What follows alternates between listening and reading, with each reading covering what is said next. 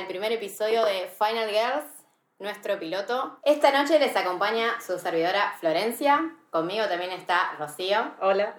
y Fiorella. Hola. Están un poco tímidas estas chicas hoy. El primero, el primero. El primero, el primero. Eh, como este es nuestro primer episodio, queremos hacer una introducción al tema del terror, que es el concepto que nos llevó a hacer este podcast y el que representa las películas que tanto nos gustan. Eh, y creo que cada una de nosotras va a contar cómo fue su acercamiento al terror y su primera experiencia.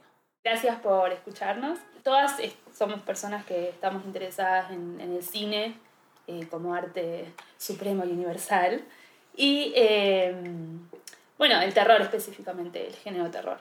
Todos recordamos cuál fue por ahí nuestro primer acercamiento al género eh, cuando uno es chico y va al videoclub, o iba al videoclub porque ya no, no existe. no existe, ahora uno mira Netflix a ver qué hay. Eh, es es el, el sector que por ahí más te llama la atención, ¿no? Sus, sus pósters. Y bueno, yo personalmente recuerdo una noche en la que me quedé a dormir en la casa de, de mi primo y estaban pasando como estreno absoluto en Telefe, Cementerio de Animales. ¿La vieron todos? Claro, sí, sí. La vamos.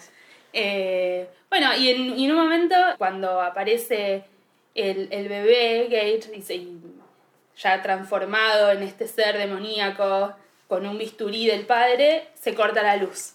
Y fue un momento muy tenso para mí. Era primero ver un bebé que era bastante tétrico, que bueno, es una figura que por lo general da ternura, y, y bueno, se cortó la luz, yo me asusté mucho, pero me quedó como la... Yo quería saber qué pasaba. Pero bueno, no, no me la dejaban alquilar. En Telefe no la volvían a pasar. no, me quedé ahí. Y, y bueno, mi primo era muy fanático de las películas de, de Freddy. Y, y ahí es cuando, en una especie de reemplazo, me contó esas películas y las vi. Y bueno, ahí es como que empezó mi, mi viaje. Yo tuve así como varias experiencias con el cine de terror de chica.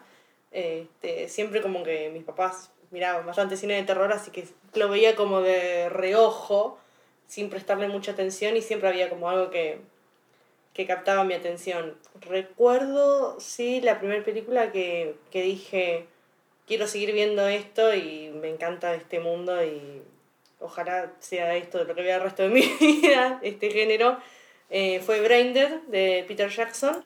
Sentí como que en cierto punto toda esa cuestión grotesca y gore, como que sentí empatía con la película, no sé bien cómo explicarlo porque es medio raro sentir empatía con tripas y sangre volando para todos lados, pero sentí como que había algo que me llamaba la atención y que me hacía sentir como, como que estaba cómoda mirando esa película.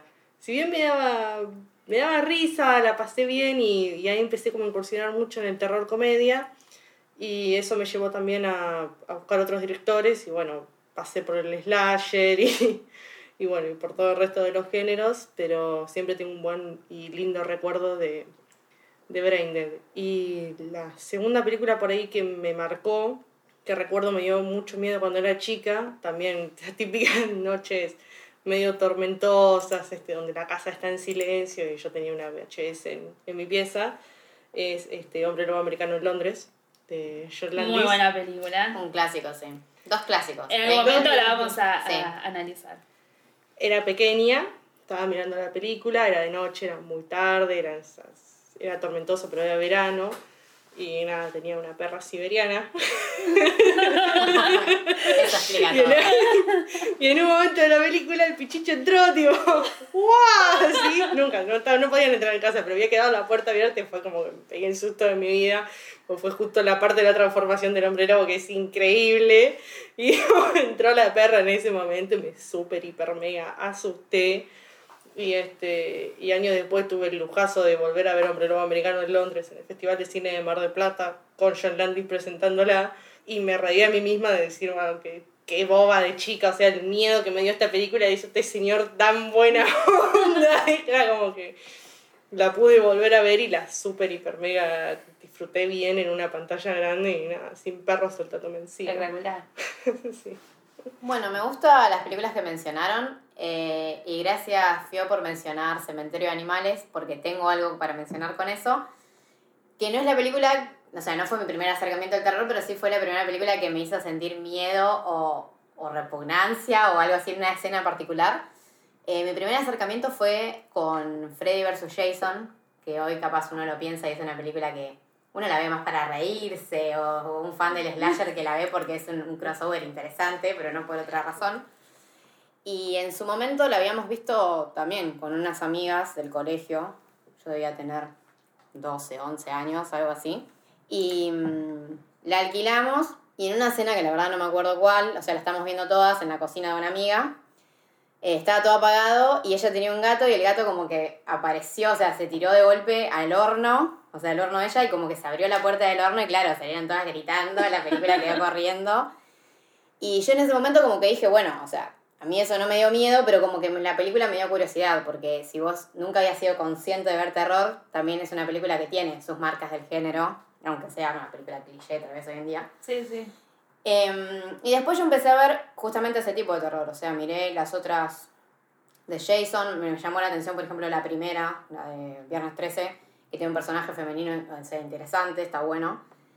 Pero la primera película que me dio miedo fue en la tele, fue Cementerio de Animales, que no sé si vi el estreno absoluto o no, no me acuerdo. Yo sé que era... No te da la edad, me parece. No, no.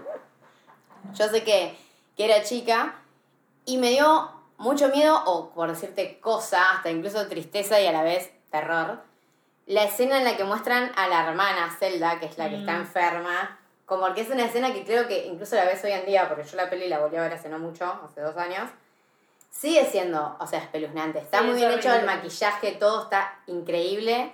Imagínate en ese momento, uno teniendo, no sé, como mucho 13 años, se Sí, te hace un sí. espanto. De hecho, en Zelda eh, la interpreta un hombre. Es un- una, una trivia de. Ah, una buena Ah, es un personaje, sí. O sea, el direc- la directora, Mary Lambert. sí, la directora, sí. eh, le da- o sea, no, no encontraba un un- en, una actriz que le diera suficiente miedo. Porque en el. Bueno, en el libro es- toda la historia esa está muy bien contada, el- todo el terror que le genera eh, la hermana. Eh, y bueno, no, no, no, no, no tenía ninguna.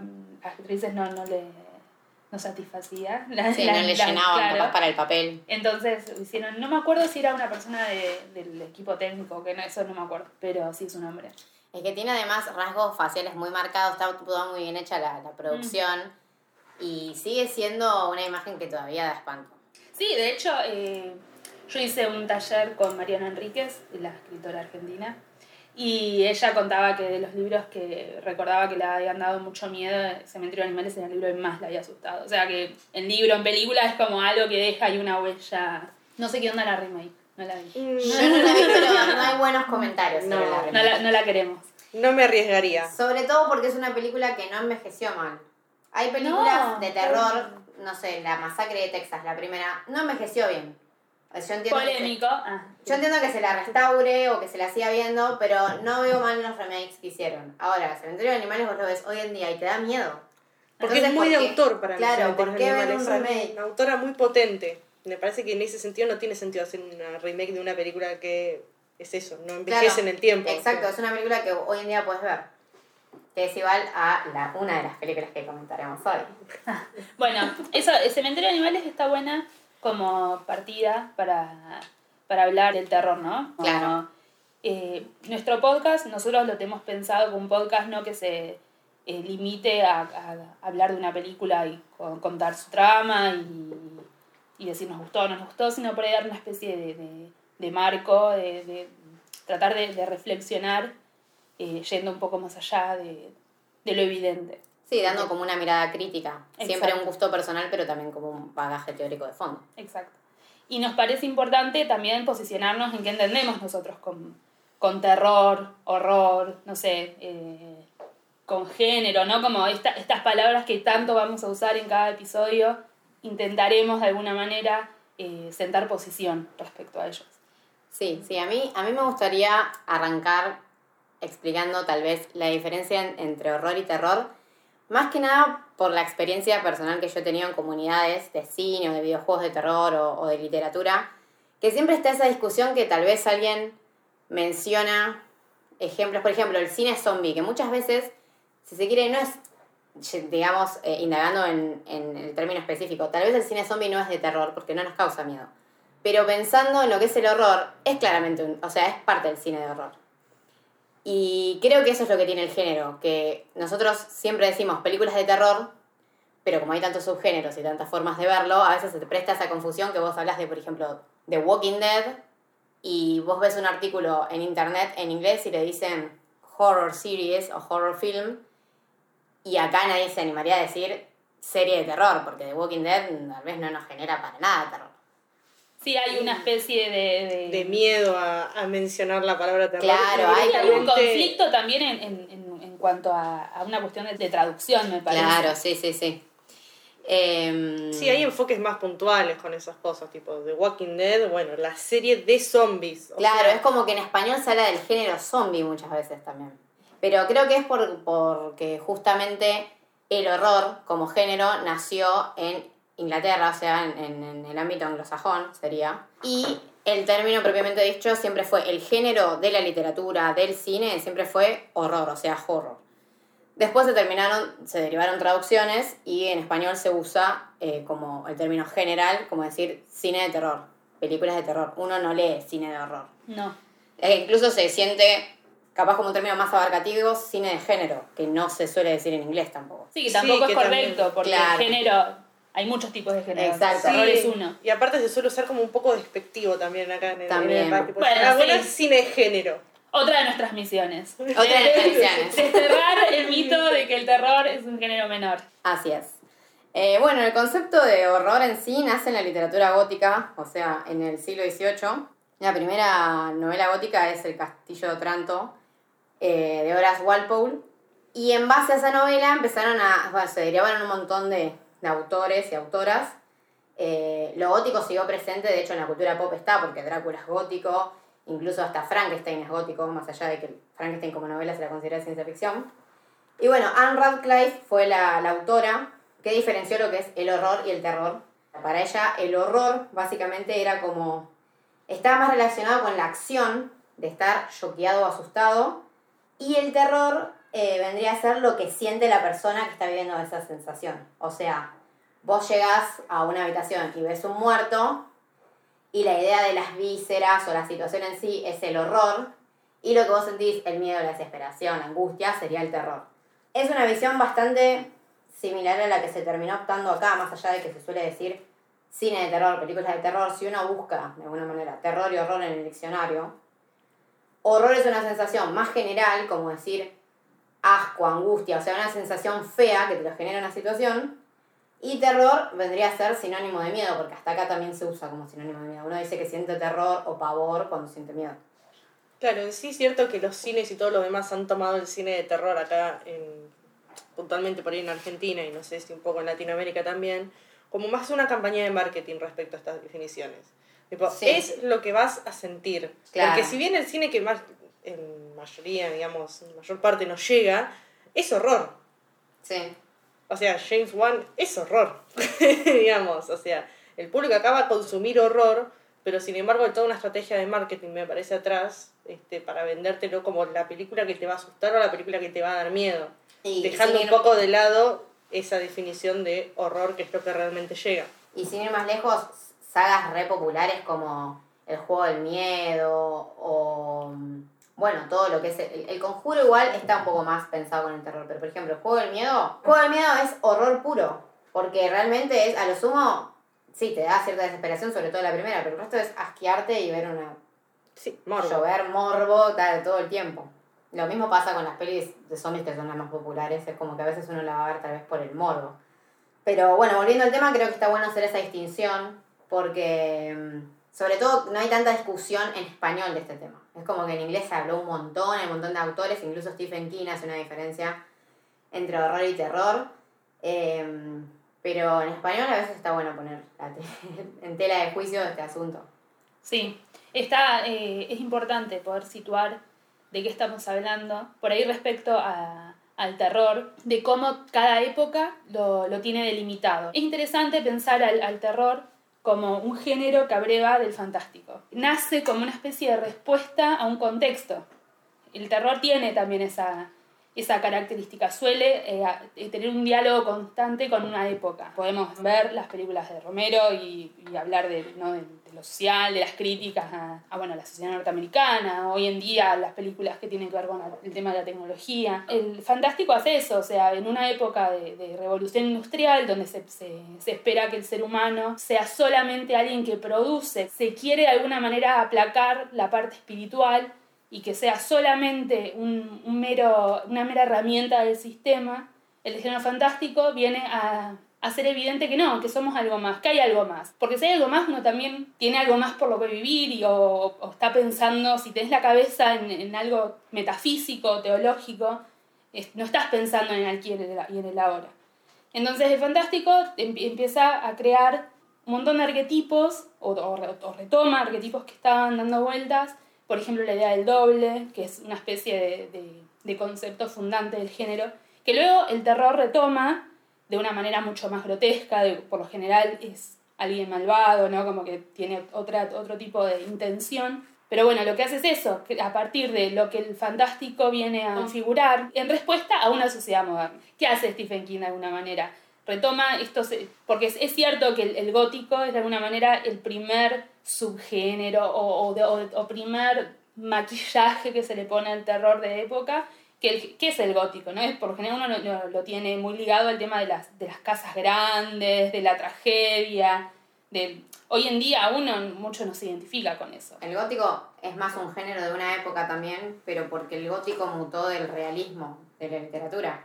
Que el realismo hoy en día ya no existe más. Eran, o sea, el realismo del siglo XVIII, XIX, que más o menos coincidió con el gótico, fue un realismo que justamente, como decís vos, le gustaba describir las casas grandes, lo ostentoso de la sociedad. Y lo gótico hacía lo mismo, pero con lo, lo malo de la gente, por decirlo de alguna manera. Claro, el elemento Claro, el elemento malvado. malvado. Bueno, porque también era el contexto que vivían. Claro. Eh, y eso tiene que ver con esta idea que uno tiene de que el género eh, terror es un género que, que tiene vencimiento. Hace poco, de hecho, se reestrenó Halloween y hubo muchas quejas de gente de mi edad que fue al cine a verla y dice, pero la gente, los chicos se ríen. No, como que te da risa, uno ya no cree por ahí muy verosímil lo que está pasando. eh, o por ahí es difícil pensar en cuando se estrenó El Exorcista que la gente se desmayaba y gritaba y le generaba un terror que no podían controlar. Y hoy en día que este, tenemos un bagaje mucho más amplio y hemos visto cosas por ahí muy, muy fuertes, uno dice, bueno, a mí ya eso no me da miedo, ¿no? o no me genera el mismo impacto que generó en la época. Bueno, pero por eso también es importante entender que hay una, una universalidad y una particularidad en el género. Así como tenemos elementos que tienen que ver con el aquí y el ahora, como por ejemplo en, en, en El Exorcista el tema de la religión, es un tema que estaba muy en boga. También hay temas uni- universales que, que están presentes, que se cuentan de determinadas maneras, pero son arquetipos que atraviesan los tiempos. Eh, bueno, el doble nombramos uno, también tenemos el de la víctima, la otredad, son todos elementos que la época les pone caras distintas, pero en esencia son los mismos. Hay un teórico cinematográfico de nuestro país, eh, al cual yo admiro muchísimo, se llama Ángel Fareta, considera el relato El hombre de arena de Hoffman, eh, que se publicó en 1816, la inauguración del género fantástico moderno. Y bueno, y uno piensa, ¿no? ¿Cuáles son los elementos que lo convierten en novedad? Porque hablamos de- de fantástico moderno y no fantástico a secas. Y bueno, y es este el de la diégesis intramundana. ¿Qué es la diégesis? Porque la diégesis es un concepto que se utiliza mucho en cine, fundamental a la hora de- del análisis, y es este mundo que se construye del film. Sí, es el universo propio de la película. Exacto. Entonces, esa diégesis, nosotros, el, el género fantástico moderno, deja de pensar en un mundo donde hay hadas y monstruos que son eh, extranaturales y elfos. Y empieza, digamos, a, eh, a hablar del aquí y el ahora. Me puedo imaginar dónde estoy parada. Y otro elemento que también instaura esta nueva reconfiguración de fantástico es la mutación de la otredad, lo otro quien ya no es un dios y empieza a, a- estamos hablando de avatares demoníacos que son malvados pero pueden tomar la forma de personas también. Sí, por ejemplo, un asesino serial. Exactamente. El fantástico, para poder ligarlo al terror, eh, instaura un territorio particular, donde ciertos elementos que son constitutivos de- de- del mismo género, de repente dejan de, de- de responder como nosotros pe- esperamos que respondan. Por ejemplo, en llegar a tu casa y verla dada vuelta, te hace pensar no sé, en, en un robo, te hace pensar en que pasó algo y decir, bueno, investigarlo. Pero si vos llegas y vos ves un elemento cotidiano, que es, por ejemplo, llegar y ver tu mesa como está siempre, pero con el vaso en otro lado. Es un elemento de, de la cotidianidad que, que de alguna manera está roto y te genera un miedo, te genera unas, ¿no? Como una extrañeza el uncanny que, del que habla, Ensayo de Freud, ¿no? sí. Ensayo de Freud que habla del uncanny, lo tradujeron así y a partir de ahora como que le dicen ominoso. Ah, Pero es una palabra rara. Si lo Sí, mal, es ominoso. Pero uncanny en inglés también es una palabra rara. Sí, es, es, es difícil de escribir. Porque ¿qué es? es? No es que da miedo, es como molesto, inquietante verlo, como que es familiar pero a la vez está diferente. Es, es lo que ahora es la palabra con la que atribuyen a estas especies de robots que le ponen Sí. como que parecen humanos pero no lo son y vos decís que no terminás como de poder darle una especie de identidad. ¿no? Sí, es algo que no te la apariencia, exactamente. El terror es justamente es encontrarte con tu cotidianidad dada vuelta, podríamos decir. De hecho, la idea de, de todo el- muchos textos de, hablan del- del terror como una especie de vuelco de lo que nosotros tenemos como lo bueno, lo, lo normal, ¿no? Esta- de hecho, cuando hablábamos de, de cementerio de animales, no es casual que este cementerio lo que hace es dar vuelta Claro. la- ¿no? la- esa personalidad o esa, lo, lo que, de lo que uno entierra también, ¿no? Si Claro. son como que eran buenos y se convierten en malos. Sí, sí. Y es la función inversa del cementerio porque reviven también. También. Sí, sí. Sí, sí, eso, está, eso, eso es cierto. Es, es, es un elemento constitutivo del relato de terror. Eh, en El Exorcista, el crucifijo, que es un, un símbolo muy importante del catolicismo, se, se lo da vuelta para representar el mal. Reagan lo, lo usa para masturbarse, o sea, es, es- lo usan para algo que es todo lo contrario a lo que, para lo que es la función que tiene. Lo que termina siendo el terror es codificar y armar ar- arquetipos que son los que construyen el, el- el horizonte de expectativas del género. Luego uno cuando se siente en una película de terror ya sabe que va, que va a haber de alguna manera. Ciertos elementos que te hacen dar cuenta de que estás viendo cine de terror y no otra cosa. Justamente hay, hay una especie de pesimismo en, en- en los escritores y, y los realizadores de terror en las que ven el mundo como algo que en sí es constitutivamente malo. Nosotros, nuestra, la realidad que vemos, las cosas buenas, el estado inalterado, es una, una especie de velo de la realidad. Y es donde estas pequeñas cosas que van, de, que van sucediendo, eh, que son las del terror, digamos, que vendría a ser el atisbo de ese, de ese mundo, esta definición, de, de hecho, es de Stephen King. eh, creo que está en, en su libro sobre el ensayo, cuando tiene varios ensayos de terror, Dance Macabre, creo que es Sí. este mundo de, de- de, podríamos decir, de, no sé si de bondad, porque no siempre es un estado, el estado bien alterado tiene que ser sí o sí de, un, de bienestar, pero sí de algo conocido. El miedo suele pasar, venir en las cosas que nosotros no, no, no podemos controlar, ¿no? Ese miedo del ser humano de no decir, bueno, que lo que estoy, lo que estoy enfrentando no es algo conocido para mí. Carrie, por ejemplo, no es que hay una, una, una sociedad muy hermosa ni, ni equilibrada, pero no tenemos sobre seres no sobrenaturales en la escuela, hasta que lo tenemos. Y sí, las películas que, que, bueno, que se basan en un tipo de terror más bajado a tierra o social tienen justamente eso, que vos cargues una película, un coming of age, eh, una película sobre bullying o sobre una chica que está en el colegio, hasta que arranca lo sobrenatural. Claro, el elemento que viene a moverlo el cimiento de lo que conocemos, a decir, bueno, lo extraño vendría a pasar. Y ahí Claro. es hasta que todo se va a la mierda. Nosotros queríamos dejar en claro por ahí cuál es nuestro horizonte de expectativas de, de, de cómo nosotros vemos el género. Sí, diseccionar películas a fondo, buscando de alguna manera eh, que no solo uno se sienta a ver una película de terror para pasar miedo, no sé, sentir asco, sentir morbo, sino también que puedan tener una mirada más pensante o más crítica y decir, o sea, ¿qué, qué, modifica, qué modifica el terror en la sociedad? ¿O por qué es interesante el cine de género más allá de eh, pegarnos un susto de vez en cuando? Nuestra idea es poder abrir ese diálogo, que después eh, los que escuchen y les interese, hayan visto la película eh, y tengan por ahí otra visión, nos puedan hacer- escribir, decirnos qué piensan, si, están, si ven lo mismo, si no, porque también todos vemos cosas distintas y está bueno poder enriquecer esa mirada. Bueno, y nosotras pensamos para este programa dos películas en particular. Eh, la primera, que un poco ya la spoileamos, es Carrie, de Brian De Palma, de 1976, que es justamente una adaptación de la novela homónima de Stephen King. Y la otra película eh, es Cam, que es, bueno, una original de Netflix en streaming, del año 2018, que está, bueno, dirigida por Daniel Goldshaber y escrita por Isa Masei, que son personas totalmente desconocidas, que no sabemos ni quiénes son. No sabemos, ¿no? Pero- La otredad. La otra edad, tal cual, la otra edad.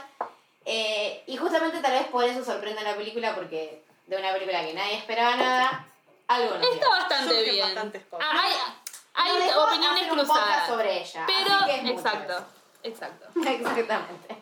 Pasó las, la- los cuartos de final, no diríamos ni la semifinal, los cuartos. Pasó el filtro. Pasó el filtro. Tal cual.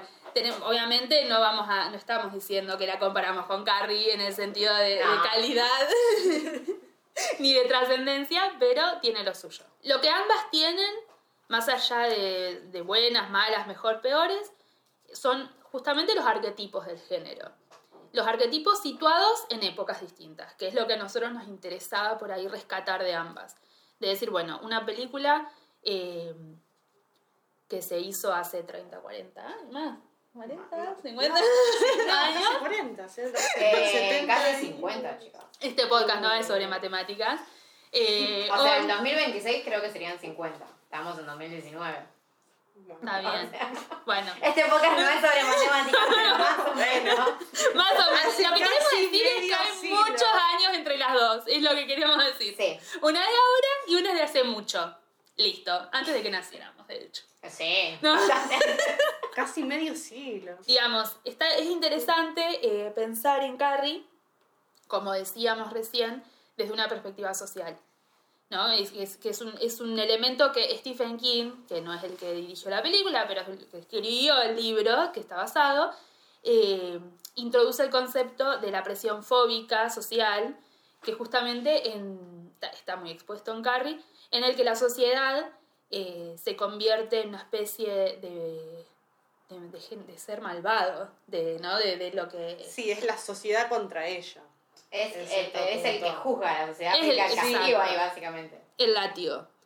Bueno, ya que mencionábamos que tenemos dos películas de épocas tan dispares, por decirlo de alguna manera, o sea, que separan casi 50 años, eh, tal vez podríamos mencionar que si bien comparten arquetipos o el terror social y, bueno, también la figura de la mujer empoderada, por decirlo de alguna manera, eh, ¿qué las diferencia? O sea, ¿qué, nos, ¿qué daba miedo en Carrie en su momento y qué da miedo en Cam ahora? Porque esos arquetipos mutaron, por decirlo de alguna manera. Claro, sí, sí, el, el, el terror es, una, es eso, es justamente un testigo de, de, de lo, de los miedos de la época.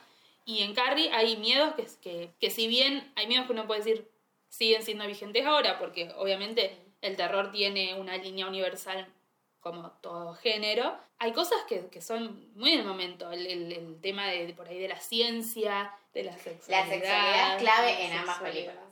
Sí, pero se ven de- totalmente distintas. Sí, totalmente distintas. Pero en ambas, de fondo, o sea, en Carrie no está de fondo, pero en Cam sí, hay una opresión de la sociedad hacia la mujer para que no muestre su sexualidad. Em, porque en Cam, aunque la protagonista la vive muy abiertamente en ese mundo online, en, es- en esa, sí, realidad en la que ella, o sea, ella es una, o sea, una chica que no se acuesta con hombres o no ofrece directamente servicios carnales, pero se filma, actúa un show erótico, por decirlo de alguna manera, y le ofrecen dinero. Obviamente que en ese contexto está avalado lo que hace. Pero hay una escena en la película en la que los padres, va, la madre y el hermano descubren que es, eh, hace esto, digamos, y todos la miran mal o la madre la juzga. Es como que todavía sigue la mirada en la sociedad con que una mujer no puede vivir la sexualidad abiertamente. Justamente lo que hace Cam es ser, es, eh, digamos, lógico en el sentido de que ella está encerrada, pero se exhibe hacia afuera por medio de las redes. O sea, Claro. pero ella es- está encerrada igual. Pero es como que deja de ser ella la que se exhibe. Está, ella construye una identidad en un mundo que no es el que ella está habitando en eso. O sea, necesita de- igualmente, aunque haya un- una, una mente más abierta, la, la represión sigue existiendo porque ella no, no puede decir, bueno, soy yo la que está haciendo esto, hay una sensación de es otra, es una, un, un cuerpo que está en otro espacio, no, no, no soy yo. ¿No? Como es- esta idea de, desdobla- de desdoblamiento. La opresión siempre, siempre en el relato de terror termina en destrucción. porque lo que se reprime en algún momento tiene que explotar. Más que claro en, en Carrie. Es la catarsis del mal, claro, exactamente. Eh, Carrie es una persona fareta, eh, para volverlo a retomar, él, siempre habla de, de, Carrie White, ¿no? El, eh, es algo que uno puede reírse y decir, bueno, parece medio volado, pero en realidad decir Carrie blanca. Eh, no es el, el, nombre de alguna manera, ya te está diciendo que ella es pura. Ella es pura. Ella es, es, su madre la, eh, es una fanática religiosa que no, no, puede pensar en no haber hecho otra cosa que el hijo de Dios, básicamente. Es una, tiene que ser una, una persona perfecta para los ojos de, del catolicismo, los ojos ¿no? de lo puritano, no, no, no puede ser una chica eh, que, tenga una vida sexual activa, no puede ser una chica que tenga un cuerpo de mujer. Muy sensual la película para filmarla, a ella y llevarla. A ella y a sus compañeras también. Sí, la, la cámara en Carrie, en, en, en, Desde Palma, claramente ve a, la ve a Carrie como es. No, la sociedad Carrie la, la quiere negar, la, la, la quiere reprimir, no quiere dar cuenta de que es un ser que de alguna manera es un ser, no sé, mágico, es un ser que, que hace algo que no, no, no, hacemos todos, no todos movemos cosas con la mente, no todos tenemos telequinesis. Entonces, esa, ante esa extrañeza, esa otredad, la, la sociedad la quiere esconder, la quiere aplacar, la quiere reprimir, y la cámara no lo hace. El cine en ese, en ese, en ese momento te está mostrando la verdad, te está mostrando a Carrie... Eh, ¿Cómo es? ¿Cómo es? Exactamente. Porque negarlo justamente va a tener eh, resultados catastróficos. Bueno, en CAM eh, es interesante la propuesta estética de paleta de colores, por decirlo de alguna manera, para diferenciar lo que sería el mundo de la opresión y la sociedad, como ve la mujer, y ese mundo de la internet, la fantasía, la prostitución, eh, porque si nos ponemos a fijar eh, la estética en todos los momentos en los que ella si se quiere, se está reflejando en ese otro, en esa otra que vive en Internet, siempre son de colores neón o siempre es una idea muy tecnológica. En cambio, las escenas que están filmadas como ella más puritana o más escondida de la sociedad de lo que hace, son eh, tomas más realistas. Sí, son más opacos los colores, son azules, son este, están como lavados. Y bueno, lo que estaba mencionando de Carrie, eh, yo no lo había pensado así y la verdad que es verdad, que como que todo el tiempo el espectador ve la progresión de Carrie, si se quiere, hacia la ruptura o hacia, la, hacia lo que la lleva a la locura, diría, pero tampoco es una locura, es como una liberación que llega Es la catarsis. Claro. Sí, sí, es el momento en el que, bueno, ya no se puede seguir reprimiendo lo que es. Sí, es el momento donde se dice basta. basta. Mueran. Para poner una especie de orden a todos estos conceptos que fuimos tirando y nombrando tanto de Cam como de Carrie, eh, podemos estar de acuerdo en que la idea del doble y la represión es, son los temas que atraviesan ambas películas y son como los más importantes. En Carrie, por ejemplo, esta otredad, el doble, la idea de represión, que está íntimamente ligada una con la otra, eh, está representada incluso en la manera en la que se, se, cuenta esta historia, el cómo. Eh, la pantalla partida, justamente de alguna manera eh, que, que, también se utiliza en, CAM con el tema de la pantalla, ¿no? La, la pantalla partida es un sobreencuadre, te reencuadra, te, te, te separa elementos, te contrasta, y, la, y las pantallas en, en, CAM también vienen a ser una especie de sobreencuadre que te muestran una y luego otra. No están en el mismo lugar, están en espacios diferentes. En CAM, de hecho, hay una escena explícita en la que justamente la protagonista, que digamos Alice y su alter ego, otro doppelganger, como se le suele decir, eh, están enfrentados a través de, un espejo, o sea, se ven enfrente, y ese es el momento en el que uno dice, eh, sí, son dos entidades diferentes, por lo menos en la concepción de la película. Claro, porque el, reflejo es igual, o sea, son las mismas personas, o sea, físicamente son iguales, pero claramente por dentro su constitución eh, psicológica, vamos a decir, o sus intenciones no son las mismas. Eh, Carrie esto lo vive día a día ella, eh, lo que ella muestra al mundo en la escuela, en su casa, no es lo mismo. Ella en su casa es una, en la escuela eh, eso, intenta, alguna, le pesa no poder ser otra cosa. Eh, conviven en, todo el tiempo en su verdadera identidad o, su verdadera, digamos, lo que ella realmente es, con lo que los demás esperan también de ella. Entonces el doble ya no, es, no está fuera de ella, sino que está dentro de alguna manera. La represión que hay, de la que hablamos, que termina en, esta masacre, eh, que justamente termina, la termina pagando el pueblo, toda, toda los que antes apuntaban ¿no? el dedo hacia ella, o no, el mal en este sentido no va a discriminar. Sí, se, se carga a todos. Sí, también es una forma de liberación el mal en ella. Exacto. Lo que pasa es que todo lo que, se reprime destruye, claro. destruye. Más allá de si Carrie tenía intenciones o no, va más allá de no lo está controlando. Sí, podemos decir que si bien en, las dos películas tenemos el otro y la represión, eh, en cierto sentido, casi que el tema central de Carrie es ese, es lo reprimido que explota, y en Cam el tema central sería el encuentro con el otro, por decirlo de alguna manera. Claro, pero la represión viene justamente porque porque no puede, no puede conciliar esas dos entidades que, conviven en ella. Y esa no conciliación la obliga a reprimir y termina en, esta catarsis del mal. Justamente poner en Cam, su, digamos, su doble es todo lo que ella no puede ser, o es todo lo que ella desearía ser y no lo logra. Y es lo que triunfa también. Exacto, no, no, sería tan loco imaginarse que Carrie pueda hacer una especie de, en una época de, de, sería un perfil, ¿no? En una red social en el que no muestre otra imagen, muestre otra cosa. Nosotros hoy en día estamos creando todo el tiempo dobles en, en el mundo online.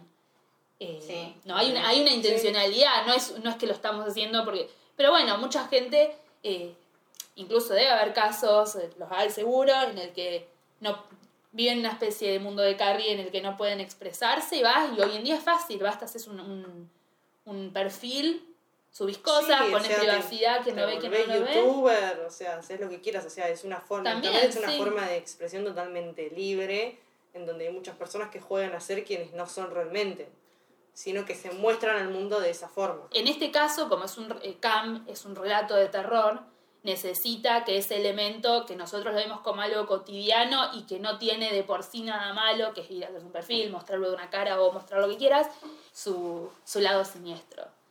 ¿no? Como esta sombra. De hecho, eh, Young, o como se pronuncie el, el psicólogo, define el arquetipo sombra como el aspecto inconsciente de la personalidad caracterizado por rasgos y actitudes que el yo consciente no reconoce tanto como propios, ¿no? Es, esta cosa que está fuera de uno también. Y el inconsciente lucha, de alguna manera, por mostrarse, ¿no? Porque quiere salir, porque necesita, pero lo reprime el, el ego, de alguna manera. Esta sombra está formada por energía psíquica reprimida que se proyecta en el exterior, ¿no? Como que la idea de que uno tiene que luchar por ser bueno, ¿no? Como, de, como que hay, hay algo, hay una sombra y uno tiene que ver si puede controlarla. De hecho, hoy creo que él decía algo así como prefiero ser una persona completa, ¿no? tener esta, esta, la, la, vivencia de estas dos entidades, si quiere, y no ser una persona buena. ¿no? esa es la base del, del, horror psicológico de alguna manera. Entonces, como en CAM, esto que nosotros vemos como algo normal y cotidiano necesita tener su lado siniestro, su lado malvado de alguna manera, esta sombra, esta, esta, esta otra entidad no tiene por ahí las mejores intenciones. Claro, y además a mí me pareció que el tema de, la sombra o, el doppelganger, que, el doppelganger es el concepto que viene del alemán, o sea, nació en literatura, y sería como tu gemelo malvado, que también es el mismo concepto, pero llevado de otro origen. Em, a mí me parece que Kant también lo que intenta mostrar es que, como decía Rocío hace un rato, nosotros en las redes sociales tenemos como otro alter ego y la realidad es que la gente que nos ve en las redes y no nos conoce personalmente no sabe cómo somos. Y Cam juega mucho con eso, que todos los hombres que tratan con, bueno, con la protagonista, con Alice, la mayoría, salvo uno, la mayoría no la conoce personalmente. Y en el momento en el que se genera como ese cambio, ese switch, en el que ella se da cuenta que tiene un doble, pareciera como que se invierten los roles o hasta ella está viendo cómo la ven los demás. Con, o sea, es como que ella no se conoce básicamente. Creo que están dando a entender eso, que la imagen que nosotros damos hacia afuera nosotros no la conocemos. Y encima, bueno, como vos decís, es una película de terror, agarra justo que ese doble es malo. Que tal vez en la vida real nosotros, obviamente, nuestro doble probablemente no sea malo, el de las redes, o sí. O sí, no O sabemos. no sabemos. Esa diferencia creo que es una metáfora, esa diferencia entre, digamos, Lola y Alice en la película. Lola es la, es la La- mala. Lola es la mala, claro, y Alice es la real, por decirlo de alguna manera. Es una metáfora de eso, de que no sabemos cómo nos mostramos al mundo o de lo o es desconocido para nosotros eh, cómo nos ven los demás. Y, y creo que ese es el choque más interesante de la película, porque incluso a la película le importa más esa paranoia obsesión que tiene la protagonista que intentar explicar o no qué sucede, digamos. No, de hecho la explicación, eso lo, yo supongo que lo vamos a ver varias veces, eh, la explicación en el terror es algo que se tiene, que se, se suele evitar, ¿no? Sí. Como eh, entender lo malo no es atractivo, uno no...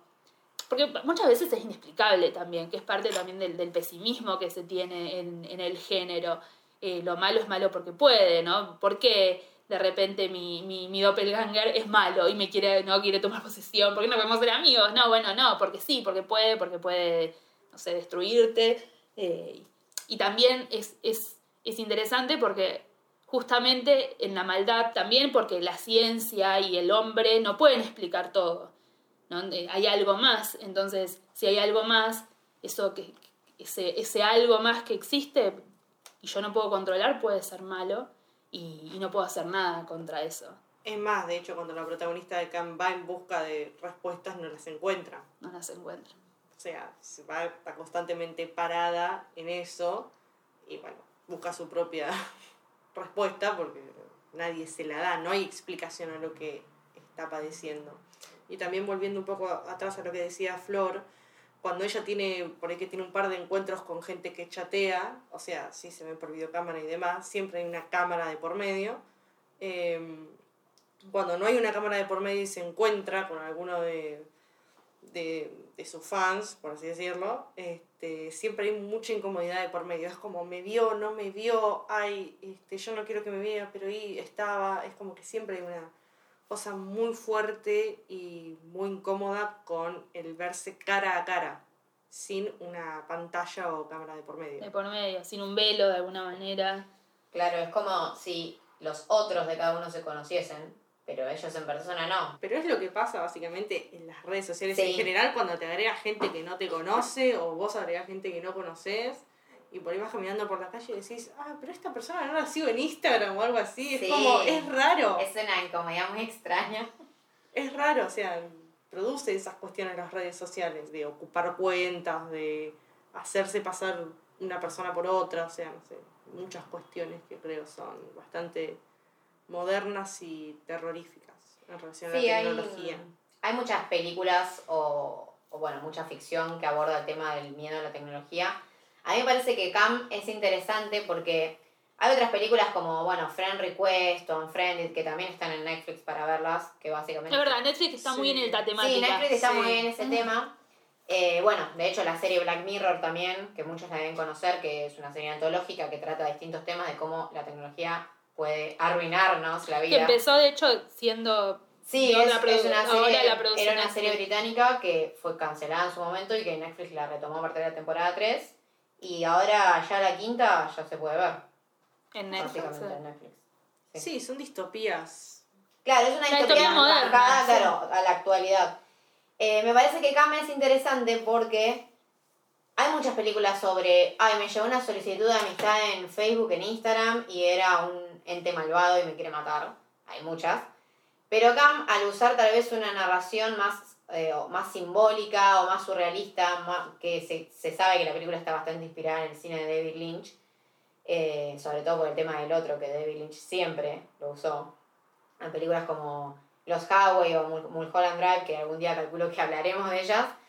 Eh, me parece que eso está bueno porque al fin y al cabo la, la narración o una historia más simbólica, más llena de metáforas, creo que invita más a la reflexión o, o te, te baja el contenido de otra forma que si esto hubiese sido una película lineal sobre una chica que, no sé, la cosa a un hombre. Está Sí, bueno. a mí me parece la verdad, sinceramente, una película bastante chata desde lo organizativo. No le gustó a Rocío. No le gustó. Tenemos que, que blanquear las situación. Es como muy convencional, muy chatita, muy lineal, da, como que de guion tiene sus huequitos y sus cosas, pero valoro mucho la temática, me parece que es eh, súper adecuada para esta época que estamos viviendo.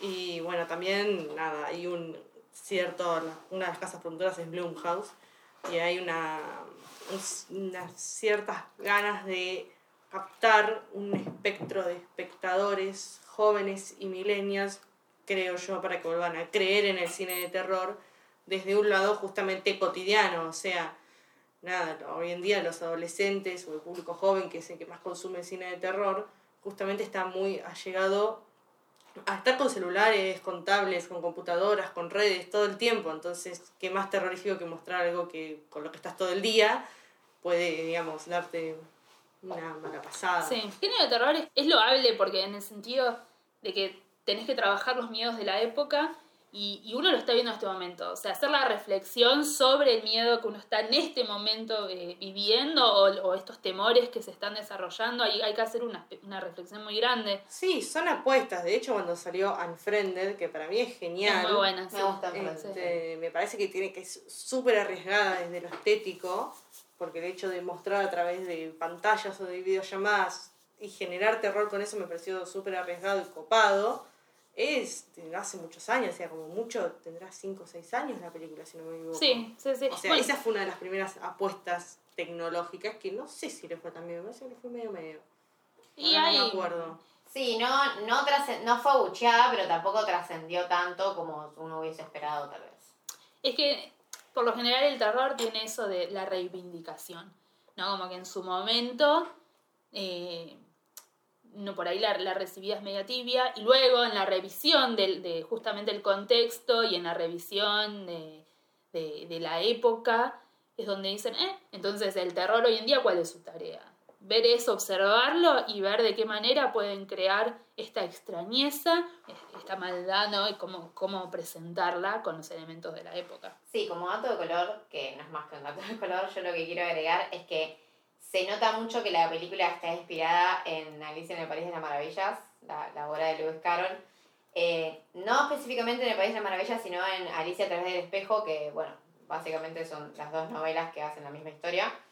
Bueno, ella Eh, se llama Alice, Alice, Claro, Alicia. además de que ella se llama Alice, no sé si prestaron atención a los eh, nombres de usuario que, se, que ella se pone cuando Sí, le bloquean la cuenta, que son Teapot. Y Mad Hatter, que son dos personajes. Ay, no lo había pensado, chicas. Es como muy clara, Claro. chicas. Sorry. A, a mí me cansa porque se usa mucho el recurso Alicia en el País de las Maravillas. Entonces Sí, es como que sí, está, sí, sí, sí. ya lo quemaste, ya Es lo un- prendiste fuego ahí. Es un intertexto muy típico, es como... Eso después seguramente lo ahondemos más adelante en, en la- en el símbolo y la alegoría, ¿no? Como que está bien, que está mal. Si bien es subjetivo el cine, o sea, no estamos diciendo que hay una bajada de línea de esto sí, esto no, tenemos posiciones. Tenemos No, no, sí, ¿no? sí, Y- mi posición es que ya está prendido fuego.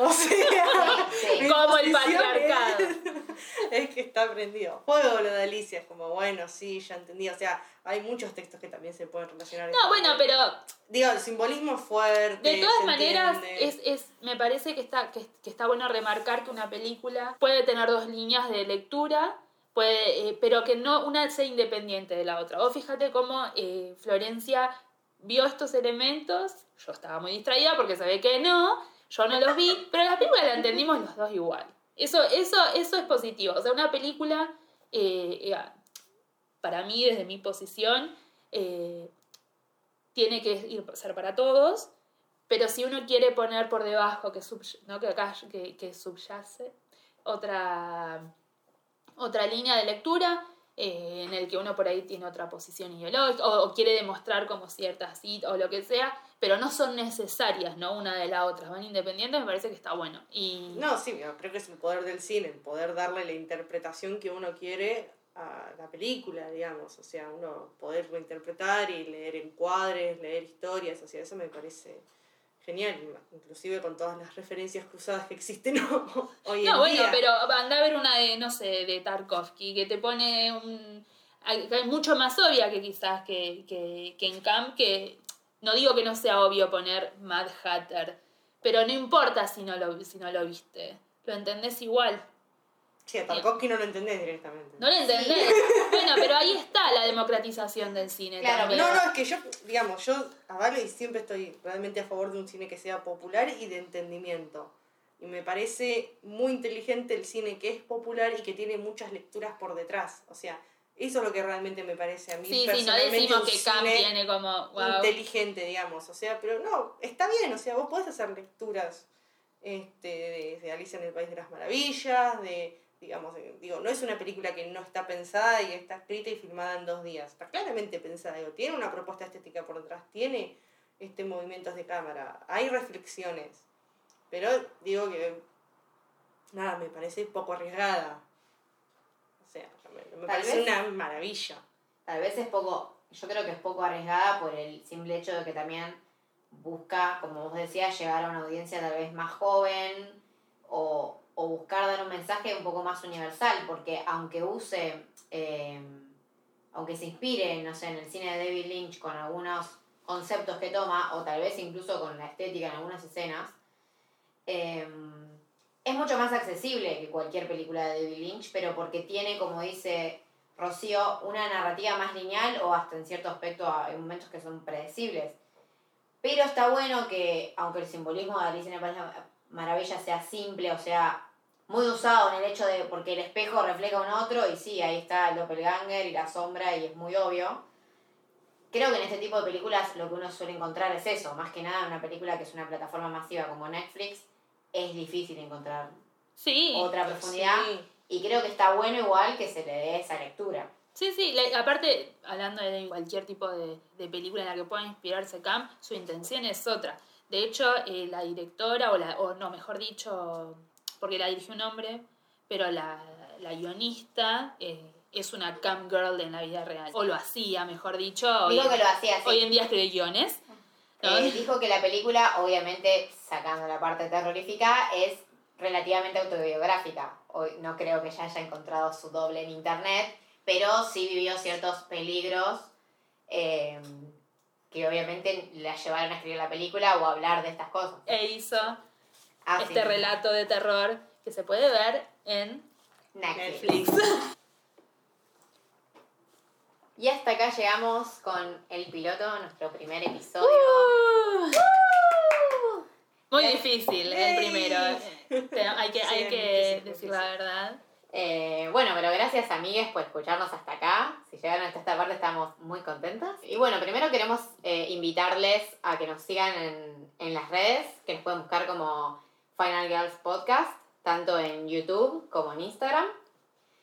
Y finalmente también nos gustaría escuchar sus primeras eh, experiencias con el terror, también como contamos nosotras, cuáles fueron las primeras películas. Eh, que nos cuenten cómo conocieron el terror, cuáles fueron sus primeros sustos.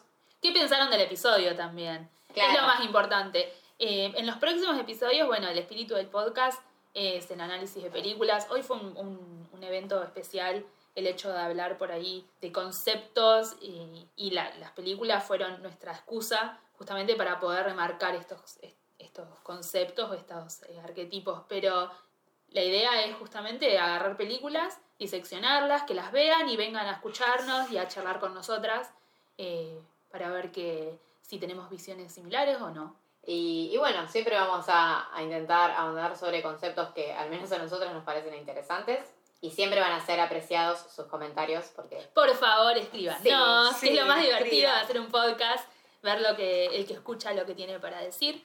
Y creo que ya podemos ir despidiéndonos. Sí. Vamos a ir planeando el segundo episodio. ¿Qué nos tocará? Mm.